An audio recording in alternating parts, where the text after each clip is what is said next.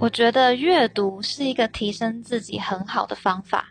以我自己念大学的经验，身边真的是没有什么人愿意花时间去看书。大家下课后可能就是回宿舍耍废、看影片。